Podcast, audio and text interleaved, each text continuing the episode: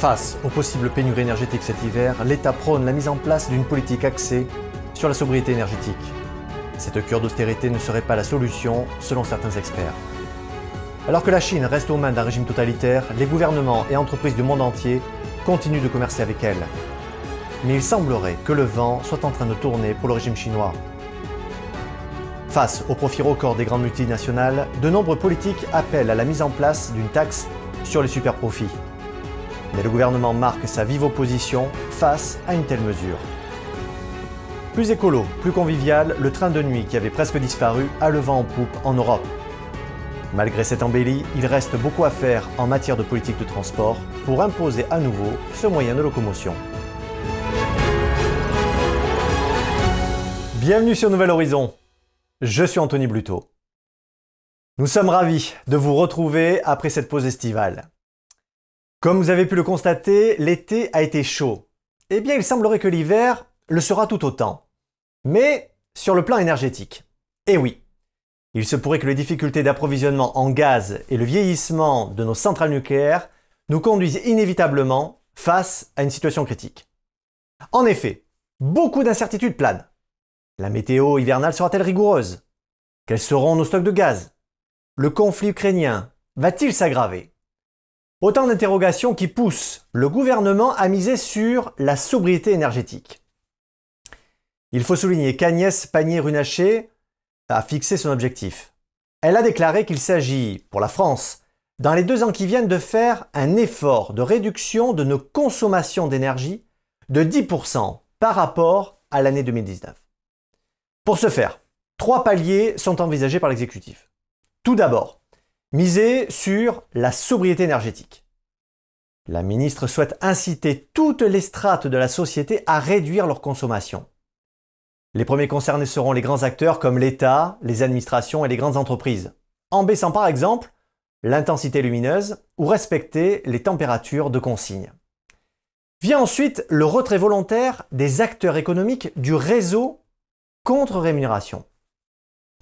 Le gouvernement va donc inciter les ménages à adapter leur consommation énergétique via des réductions tarifaires sur leurs factures en cas de baisse de consommation, ou alors via des tarifs préférentiels toute l'année. Comment? En surveillant votre consommation par le biais du compteur Linky. Je m'explique. Si votre opérateur d'électricité constate une baisse d'activité ou un report de votre consommation des heures pleines vers les heures creuses, une nouvelle tarification pourrait vous être attribuée. Olivier Véran explique que le gouvernement ne veut pas imposer de mesures coercitives. La logique est d'accompagner les comportements vertueux, civiques, citoyens. Il a déclaré On n'est pas dans la contrainte. Ce n'est pas notre philosophie. On n'est pas dans cette dynamique. Mais le dernier palier comprend bien des mesures coercitives. En effet, en cas de vigilance orange, des actions limitant la consommation sont prévues pour le gaz et des coupures portant à la fois sur le gaz et l'électricité, sont elles aussi au programme. Notons tout de même que les entreprises sont dans le viseur du gouvernement et pourraient se voir sanctionnées en cas de non-respect de certaines règles. En effet, Olivia Grégoire envisage de sanctionner jusqu'à 750 euros d'amende pour des portes ouvertes de magasins et 1500 euros pour les enseignes lumineuses. Le député RN Emmanuel Bléry exprime son opposition à de telles mesures. On l'écoute. Suite aux crises des années 70, euh, on passe à sobriété énergétique comme si nous étions euh, en état d'ébriété énergétique. Bon, moi je, ne pense pas. Euh, je pense qu'il faut des mesures de bon sens, bien sûr. Encore une fois, donner les moyens à nos ingénieurs de réfléchir demain à de nouveaux concepts, je pense qu'on peut, le faire largement. Mais de de la restriction, de la coercition. Yamina Saeb fait le même constat. Dans une tribune du Monde, elle affirme que la sobriété n'est pas l'austérité.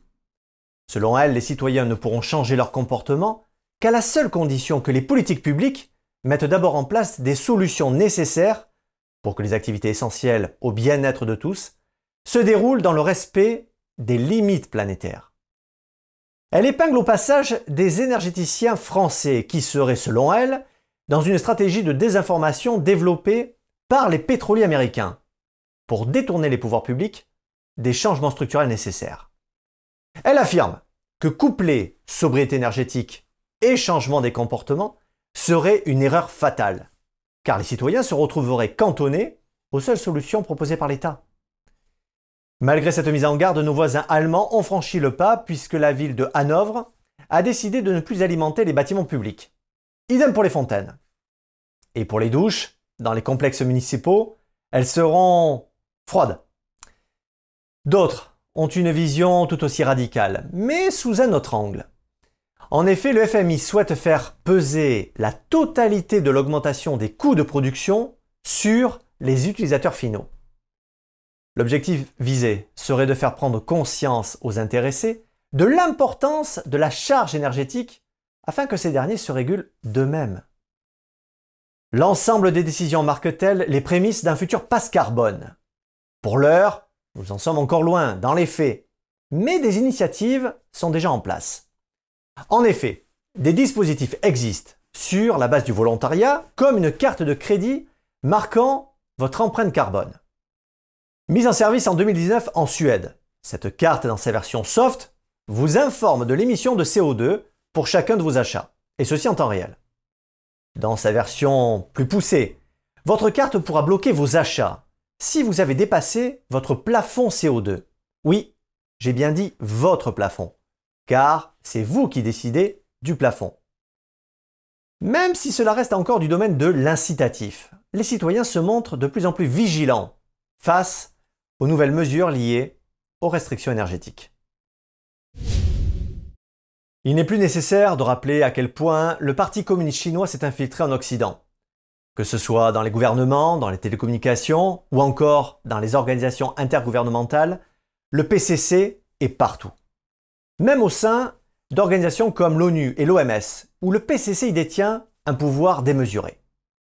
Mais depuis 2016, les choses ont commencé à changer.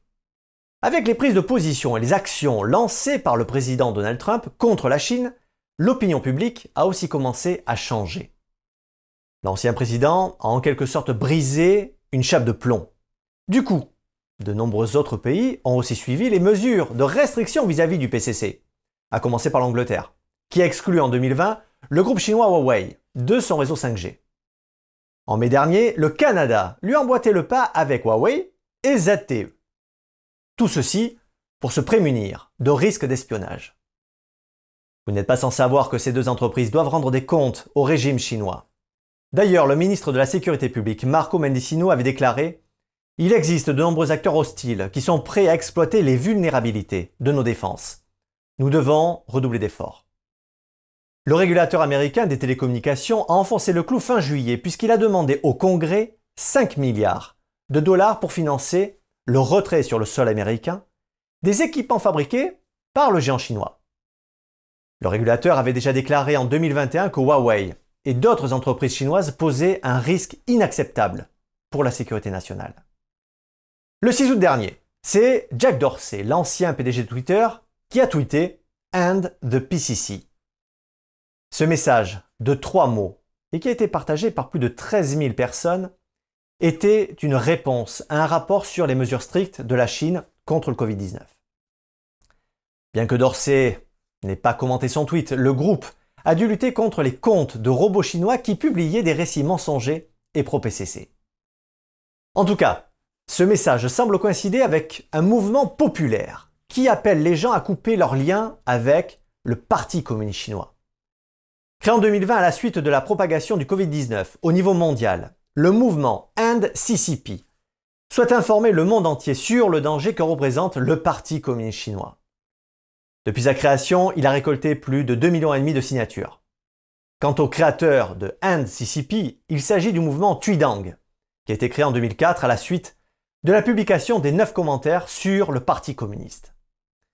Ce livre décrit en détail la brutalité et les tromperies perpétrées par le régime chinois. Des détails du grand bond en avant, de la révolution culturelle ou encore de la persécution des pratiquants de Falun Gong sont décrits afin d'avoir une vision d'ensemble des méfaits commis par le PCC. Comme son nom l'indique, le but de Tuidang, qui veut dire quitter le parti, est d'aider les Chinois à démissionner du PCC et de ses organisations affiliées. Les jeunes pionniers, la Ligue de la jeunesse communiste et le parti lui-même sont les trois organisations du PCC que les Chinois rejoignent d'office en arrivant à l'école. Selon le mouvement Tuidang, le 3 août dernier, le nombre de 400 millions de personnes ayant quitté le PCC a été atteint. Un rassemblement a d'ailleurs été organisé à New York pour célébrer la nouvelle. Notre équipe était sur place et a interviewé Ron Yi, la présidente de Tuidang.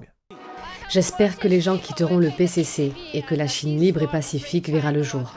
Même si la plupart des protestations contre le PCC étaient surtout visibles en dehors de la Chine, les choses commencent à changer, et ce, depuis la crise du Covid. De nombreuses personnes ont notamment été enfermées et leurs portes scellées. C'est le cas de Ba Dexiong, résident dans le Shandong. Il était autrefois un patriote communiste qui se mettait en émoi à la moindre critique adressée au PCC. Il a expliqué à Epoch Times que lorsqu'il a été testé positif au Covid, les autorités ont scellé la porte de son appartement, lui interdisant ainsi d'acheter de la nourriture et d'aller travailler. À cause de cela, il a perdu son travail. Le 10 juillet dernier, une rare manifestation a même eu lieu dans la ville de Jiangsu. Les manifestants se sont rassemblés devant une antenne de la Banque centrale de Chine pour demander des comptes. Ils ont vite été frappés et dispersés par des agents en civil. Depuis sa prise de pouvoir en 1949, le Parti communiste chinois a pu se maintenir au pouvoir par la violence et la tromperie. Mais face à ces crimes exposés en plein jour, le PCC semble perdre pied au sein même de sa population. C'est peut-être le signe que le règne du parti touche à sa fin. Comme je l'évoquais tout à l'heure, au cours des derniers mois, nous avons connu une explosion des prix de l'énergie, due au contexte économique et géopolitique. Tout cela a permis entre autres à Total Energy d'afficher des bénéfices records avec un résultat net de 14 milliards d'euros. Le sénateur Thomas Dossus s'indigne des super profits réalisés par les multinationales en tirant profit de la guerre en Ukraine. Écoutons-le à ce sujet il y a un phénomène de prédation en ce moment, et mon collègue Assouline l'a dit, et le président Macron en a parlé, il y a des profiteurs de guerre aujourd'hui, c'est un constat du président avec le, que, que, je partage, et ils haussent leur taux de marge actuellement à des niveaux jamais atteints, au mépris de toute solidarité, ou même de la décence la plus élémentaire. En France, des hommes politiques des différents partis politiques semblent être d'accord sur la nécessité de mettre à contribution les grandes entreprises qui réalisent des profits exceptionnels. Mais tout le monde n'est pas de cet avis. Emmanuel Macron et Bruno Le Maire pensent que la France est le pays le plus surtaxé et qu'il n'en vaut pas la peine d'ajouter une taxe sur les profits. Le ministre de l'économie demande plutôt aux multinationales de faire un geste de solidarité en faveur des consommateurs français. Mais alors, ces mesures seront-elles suffisantes pour éviter une crise sociale? En tout cas, tout semble annoncer des mauvaises nouvelles pour l'hiver prochain. Nous pourrions connaître dans les mois à venir une pénurie d'énergie. D'autant que pour des millions de Français, la flambée des prix de l'énergie est difficile à accepter. D'ailleurs, le Parlement européen et la Commission européenne préconisent aux États membres de mettre en place une taxe sur les profits des entreprises énergétiques. Par exemple, l'Italie prévoit de surtaxer de 25% les bénéfices des entreprises du secteur de l'énergie. Le gouvernement espagnol annonce taxer les banques et les entreprises de l'énergie qui réalisent des profits exceptionnels. Cette mesure permettra de proposer aux Espagnols la gratuité des transports et un soutien social. Quant à l'Allemagne, le gouvernement réfléchit à créer une taxe sur les profits des raffineries. Revenons en France. De nombreux sénateurs sont en faveur d'un amendement visant à instaurer une taxe fiscale sur les profits exceptionnels. Malgré cela, Bruno Le Maire reste convaincu du contraire. Pour lui, cela ne fera qu'aggraver la crise sociale actuelle. Voici ce qu'il suggère. Que cette nation, qui aujourd'hui a le niveau de prélèvement obligatoire encore parmi les plus élevés des pays développés, a besoin de nouvelles taxes, de nouveaux impôts, de nouveaux prélèvements obligatoires Ma réponse est non. Une taxe n'a jamais amélioré la vie de nos compatriotes. Il ajoute, la seule révolte sociale qu'on a eue ces dernières années, la seule fois où les Français sont descendus dans la rue, c'est parce qu'on a créé une taxe supplémentaire. Mais certains ne l'entendent pas de cette oreille. Pour Rémi Ferraud, la taxe des superprofits permettra de rétablir en France une équité fiscale. Il déclare Quand on voit les chiffres de l'impôt sur les sociétés qui a effectivement augmenté, et de l'autre côté, quand on apprend que les grandes multinationales paient très peu d'impôts sur les sociétés, il y a une inéquité fiscale entre ceux qui peuvent faire une évasion fiscale et ceux qui ne le font pas, mais qui rapportent quand même des ressources fiscales. Le débat sur une taxation des superprofits est bien loin d'être terminé. Les différents partis, qu'ils soient de droite ou de gauche, n'ont pas pu trouver un accord, même si l'Europe suggère aux États membres une taxe sur les bénéfices. En France, nous ne sommes pas encore prêts pour mettre en place cette mesure. La gauche propose une taxation des multinationales de 25% sur les bénéfices. D'après les chiffres, cet amendement aurait permis de récolter environ 4 milliards d'euros pour Total, 925 millions d'euros pour Engie et 4,4 milliards d'euros pour CMA CGM et 875 millions d'euros pour les concessionnaires d'autoroutes. Olivia Grégoire a expliqué que cette question d'une taxation des superprofits serait à nouveau à l'étude en fin d'année, si les entreprises n'ont pas pris leurs responsabilités. Affaire à suivre donc. Voyager de nuit, en France comme en Europe, était devenu quasiment impossible ces dernières années. La faute à la concurrence impitoyable des avions low cost qui ont participé en grande partie au déclin des trains de nuit. En France, à la fin des années 2010, seuls les trains couchettes entre Paris et Toulouse et Paris et Hendaye fonctionnaient encore la nuit. Mais aujourd'hui, pour faire face à la crise climatique et réduire fortement les émissions de CO2, ce mode de transport revient au goût du jour et connaît une certaine renaissance. Un pays a continué à croire à ce mode de transport. Ce pays, c'est l'Autriche. En effet, malgré un matériel vieillissant, depuis 2017, les Autrichiens ont commencé à reconstruire un réseau européen de lignes de nuit qui relie désormais Rome à Malmo, Paris à Vienne ou Berlin à Bucarest. Cinq ans plus tard, nous pouvons dire que le pays a gagné son pari. Comme l'explique Sabine Stock, présidente de la principale entreprise ferroviaire autrichienne, d'ici à 2026, nous voulons doubler le nombre de voyageurs pour atteindre 3 millions par an. Ainsi, en juillet dernier, à Hambourg, la compagnie autrichienne, ainsi que son homologue allemande, la Deutsche Bahn, ont fait découvrir à la presse spécialisée leur Nightjet, qui n'est autre que l'un des 22 nouveaux wagons-lits rénovés de fond en comble. À bord, des cabines plus spacieuses, dotées d'une literie moelleuse, du Wi-Fi et des prises USB pour toute la famille, avec trois places de vélo par cabine. Du côté de la France, regardons quelles sont les possibilités offertes aux voyageurs de nuit. Ainsi, en mai 2021, l'année du rail, la SNCF a réouvert sa ligne de train de nuit entre Paris et Nice, qui était fermée depuis 2017. Elle a aussi réouvert Paris-Lourdes, délaissée ces dernières années, faute de rentabilité. Si nous regardons du côté de l'Espagne, le pays a démantelé tous ses trains de nuit depuis la pandémie Covid. Que ce soit en Autriche, en Allemagne, en France ou ailleurs, la renaissance des trains de nuit en Europe doit encore franchir plusieurs obstacles avant de s'affirmer. Car tout l'enjeu est financier. En effet, les trains de nuit ont atteint leurs limites en tant que modèle commercialement viable, et le poids des péages nationaux que les compagnies ferroviaires doivent verser aux gestionnaires d'infrastructures entame leur rentabilité. Toutefois, il est prévu d'ici à 2025 de relier 13 métropoles européennes par le rail pendant la nuit, avec le retour du Berlin-Paris fin 2023 et l'apparition d'un Zurich-Barcelone fin 2024. Merci d'avoir suivi Nouvelle Horizon. Prenez soin les uns des autres et restez libres.